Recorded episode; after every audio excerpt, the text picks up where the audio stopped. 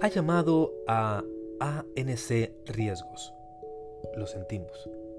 En estos momentos, nuestras oficinas están cerradas. Nuestro horario de atención al cliente es de lunes a viernes de 9 de la mañana a 10 de la noche.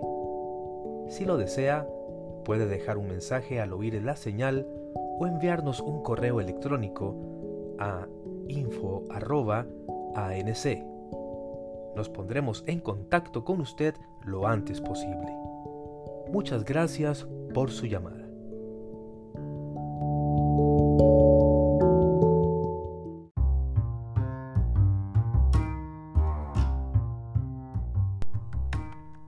Este primer patio tiene por nombre Patio del Descabalgamiento o del Apeadero. Este nombre es debido a que quienes llegaban a caballo hasta el Generalife desmontaban en este lugar. Los bancos que vemos adosados a la pared se utilizaban como punto de apoyo. El pequeño pilar servía de abrevadero a las monturas.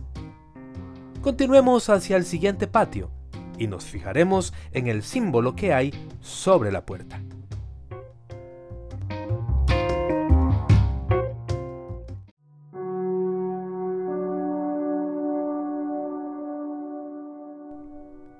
Desde que el Greco entregó su obra al párroco don Andrés Núñez en el siglo XVI, jamás ha salido de los muros de la iglesia de Santo Tomé, siendo únicamente trasladada de una pared a otra.